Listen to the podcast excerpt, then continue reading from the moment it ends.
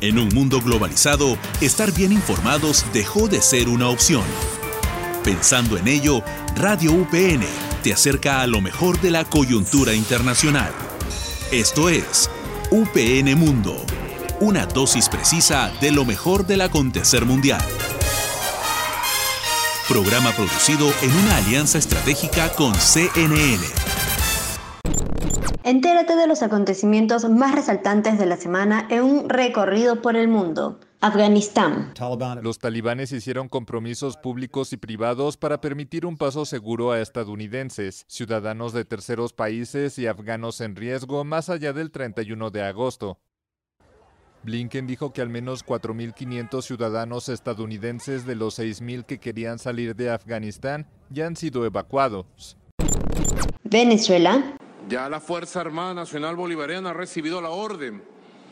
Todos los jefes de SODI, todos los jefes de REDI, de activar todo el poder de la Fuerza Armada Nacional Bolivariana para acompañar y apoyar a las comunidades que han visto afectada su vida por la creciente de lluvia en todos estos estados, en todos estados, donde hemos tenido esta creciente de lluvia, Amazonas, Apure, Aragua, Barinas, Bolívar del Tamacuro, Caracas, Mérida, Táchira, Zulia y Monagas, 11 estados donde ha habido mayor afectación. Australia. Nueva Gales del Sur informó de 1.029 casos de COVID adquiridos localmente entre las 24 horas y las 8 pm de anoche, y hubo cinco casos del extranjero. Tenemos 698 personas ingresadas en el hospital y 116 personas en cuidados intensivos, 43 que requieren ventilación. La gran mayoría de las personas, 102 de las 116 personas en la UCI no están vacunadas. Nuevamente, no se demore. Acceda a las vacunas ahora. Las vacunas están disponibles a través de farmacias, médicos de cabecera, a través del sistema de reserva, así que regístrese. Por favor, vacúnese. Bienvenidos a un nuevo programa más de UPN Mundo. Les da la bienvenida Gabriela Luyo y venimos después de unas pequeñas vacaciones. Traemos un nuevo programa con una nueva estructura y un tema que está causando gran preocupación en todo el mundo. Les recuerdo que este programa se realiza en marco de convenio entre CNN y la Universidad Privada del Norte. Pero no he vuelto sola, me acompaña José Ramírez. José, ¿cómo te va? ¿Qué tal, Gabriela? Muy contento de tener una nueva edición de UPN Mundo. El día de hoy les hablaremos sobre la toma de poder de los talibanes en Afganistán, un panorama bastante complejo donde abunda la incertidumbre de los ciudadanos afganos y de las embajadas internacionales. Asimismo, presentaremos una nueva sección llamada Historias detrás de una noticia, en la cual exploraremos más a fondo sobre la historia de lo que hoy pasa en Afganistán. Nunca estuvimos allí para crear una nación o una democracia centralizada y unificada. Nuestro objetivo en Afganistán es ahora el que fue siempre, evitar un ataque terrorista en el territorio estadounidense. Durante muchos años se dijo que la misión tenía que concentrarse en, el, en la lucha contra el terrorismo y no en, en la construcción de una nación. Entonces, en 2009, cuando fui vicepresidente, me opuse al aumento de soldados y ahora, como presidente, quiero concentrarme en las amenazas que tenemos ahora en 2021 y no las amenazas del pasado. Así fue como el presidente de Estados Unidos, Joe Biden, dio a conocer la decisión y sus razones del retiro de sus tropas estadounidenses del territorio de Afganistán. Estamos sujetos a los derechos de las mujeres que nos ha otorgado la ley islámica Sharia. Nuestras hermanas y madres recibirán todos los derechos que Dios les ha dado. Las mujeres son parte de la sociedad. Las mujeres trabajarán en la educación, la salud y otros campos y desempeñarán un papel activo. Durante una conferencia de prensa, el vocero de los talibanes, Sabiullah Mujahid, afirmó que no volverían a cometer actos violentos hacia las mujeres y aseguró que podrán seguir estudiando. Para desarrollar un poco más el tema el día de hoy, se encuentra con nosotros el doctor Mauricio Novoa, quien es historiador, abogado peruano y decano de la Facultad de Artes Contemporáneas y Ciencias Humanas de la UPC. ¿Cómo está, doctor Mauricio?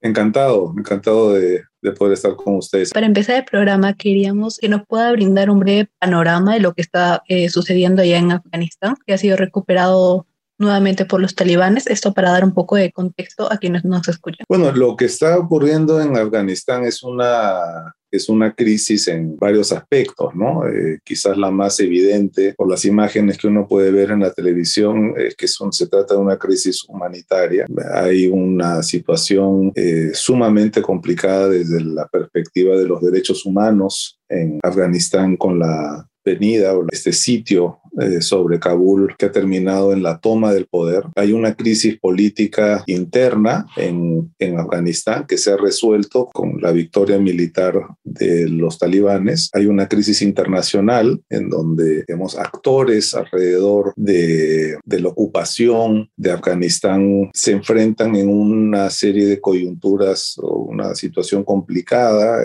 Así es, doctor Mauricio. Eh, el panorama es bastante eh, inesperado en realidad para los diferentes actores que usted menciona. Y asimismo, usted también mencionaba de que la victoria, del, la victoria militar de los talibanes, ¿no? En este caso, eh, llegaron con un mensaje bastante directo a la comunidad internacional, y es que cualquiera que quiera usar el territorio afgano contra otros países no se lo van a permitir en absoluto. Y asimismo, eh, Afganistán busca eh, buenas relaciones con los demás países, en este caso, pues los, los talibanes, ¿no? ¿Qué tan probable considera usted que haya pláticas de conciliación y acuerdos entre los talibanes y otras potencias, ¿no? Pese al panorama que ya nos ha expuesto. Bueno, digamos, eh, evidentemente en, este, en esas situaciones la, la situación geopolítica de Afganistán va a cambiar. Con Estados Unidos fuera del panorama, esto abre la posibilidad para, para algunos países que precisamente por la presencia norteamericana tenían, eh, estaban, digamos, eh, un poco fuera de, de, las, de las alianzas de, de, ese país, ¿no? Yo he mencionado el, el caso de Irán, por ejemplo, ¿no? Eh, creo que vamos a ver probablemente una mayor influencia de, de, de, Irán en esto y los, los Estados Unidos, probablemente con, con, China también, es decir, países en donde eh, las posiciones eh, que, tiene, eh, que tienen los, los, los, los talibanes respecto de, de, algunos derechos fundamentales no necesariamente son, son consideraciones que, que, impidan eh, llegar a acuerdos con esta, con esta fuerza, ¿no? Así es, doctor Mauricio. Volviendo más o menos a, al panorama en general, ¿no? Lo que nos comentaba desde un inicio.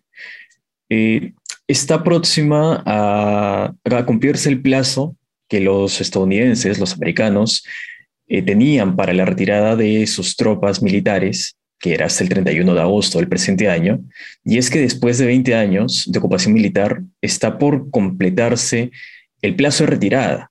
Pero, ¿cuál es el posible escenario ante un atraso en el retiro de las tropas estadounidenses? Mira, yo no creo a estas alturas que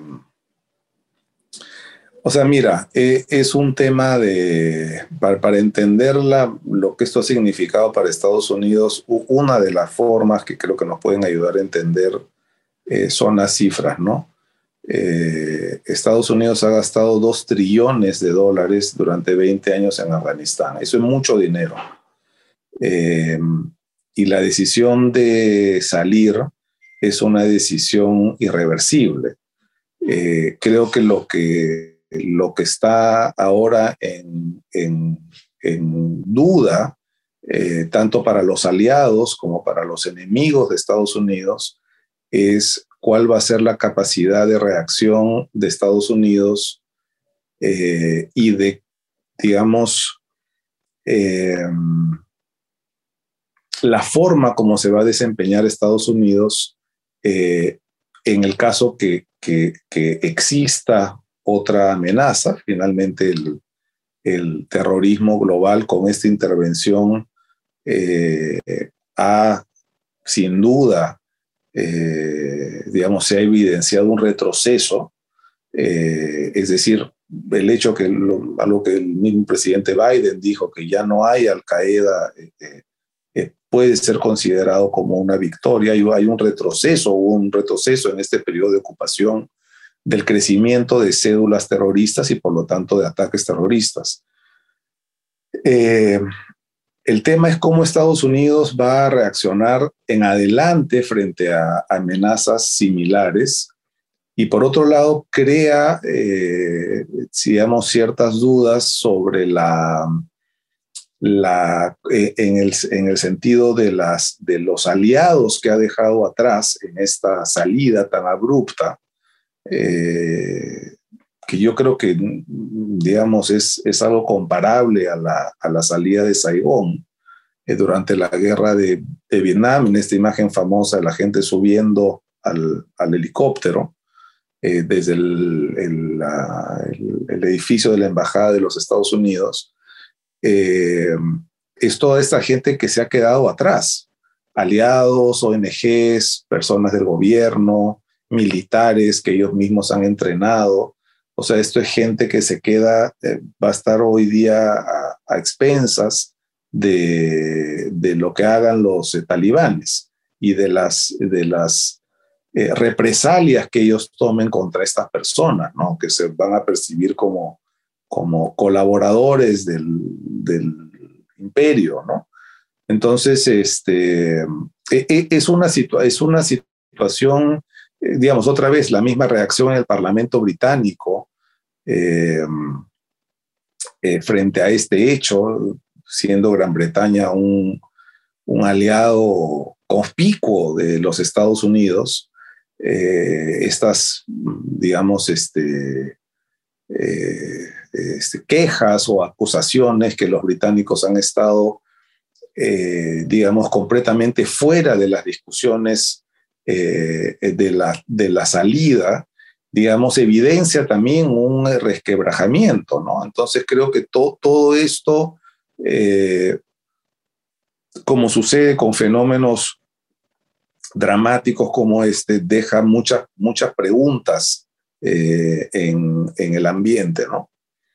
Em, así es, doctor. Acerca del acuerdo de Doha. Fue firmado el, en febrero del año 2020. En ese entonces Donald Trump aún era presidente de los Estados Unidos. En dicho acuerdo se hablaba, se fijaba la fecha para la retirada de tropas de Estados Unidos, así también como el compromiso de los talibanes de no permitir que el territorio afgano fuera utilizado para llevar a cabo eh, acciones que amenazaran la seguridad del país estadounidense. Pero con esto también se fijaba la retirada de las tropas estadounidenses. ¿Cree que tal vez con la firma de este acuerdo haya sido como el detonante o la causa principal para que los talibanes eh, decidan ya invadir y tomar el poder en Afganistán? O sea, sin duda, mira, todos, todos estos factores confluyen en, en eso, ¿no? Yo, yo, yo, yo creo que, digamos que que Estados Unidos, y eso no, no se puede negar, se embarcó en un esfuerzo de, de, colaborar con la construcción nacional o la reconstrucción de Afganistán.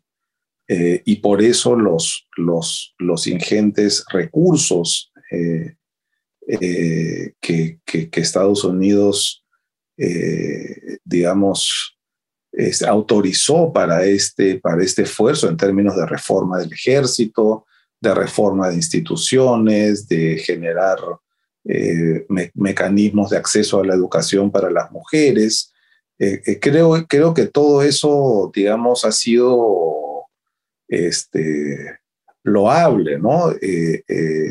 Creo que uno podría pensar de la misma manera que lo que ocurrió en, en los últimos años del, del Shah de Irán, que muchas de estas reformas eh, liberales o, que muchas de estas reformas iban a, ser, iban a ser percibidas como muy liberales por la población, que obviamente es un país este, islámico conservador, eh, y de repente faltó un, un este, ajuste, digamos, que no, eh, colisionara de manera tan frontal con la, con la cultura eh, y las costumbres este, afganas, ¿no?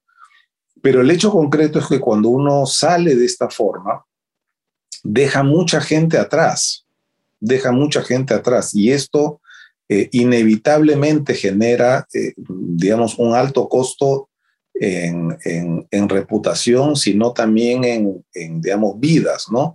Eh, eh, creo yo que no, evidentemente no se han calculado las, las, las, las ramificaciones en esto. O sea, Trump eh, creo que hizo un, un este, esfuerzo por, por, volcar su mirada a la política interna de los Estados Unidos.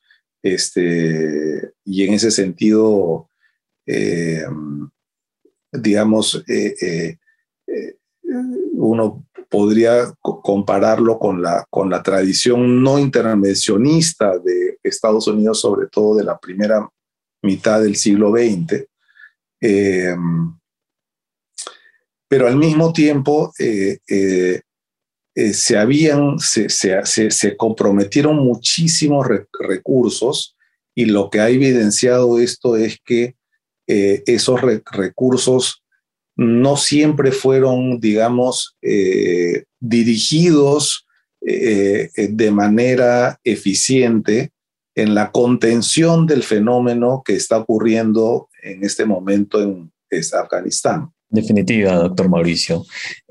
estamos ante una, entre comillas, decirlo, ¿no? nueva era dentro de Afganistán Estamos en un, en un panorama de bastante incertidumbre de lo que pueda pasar o de lo que está pasando. Hay cosas buenas, cosas malas, y, y todo ello, pues, eh, ya lo vamos a estar viendo con el paso del tiempo también. Muchísimas gracias por su tiempo, por eh, permitirnos esta entrevista. No, encantado, encantado de, de, estar aquí con ustedes. Les agradezco mucho. Y ahora para los que están interesados en saber un poco más sobre este tema, les traemos algunas recomendaciones de libros.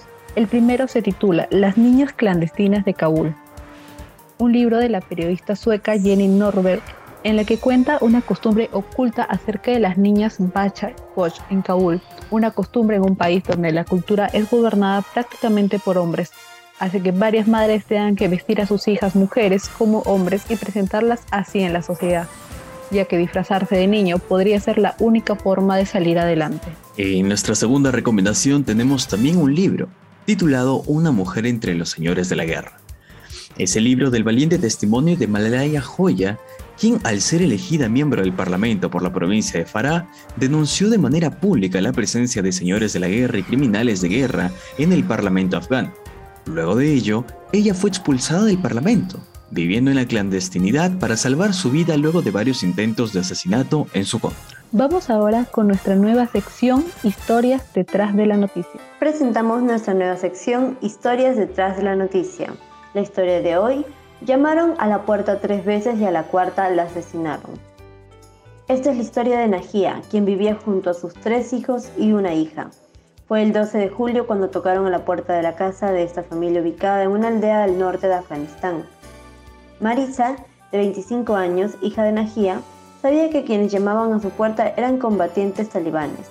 Su madre le había contado que ya habían venido en tres ocasiones anteriores, ordenando que preparara comida para al menos 15 combatientes.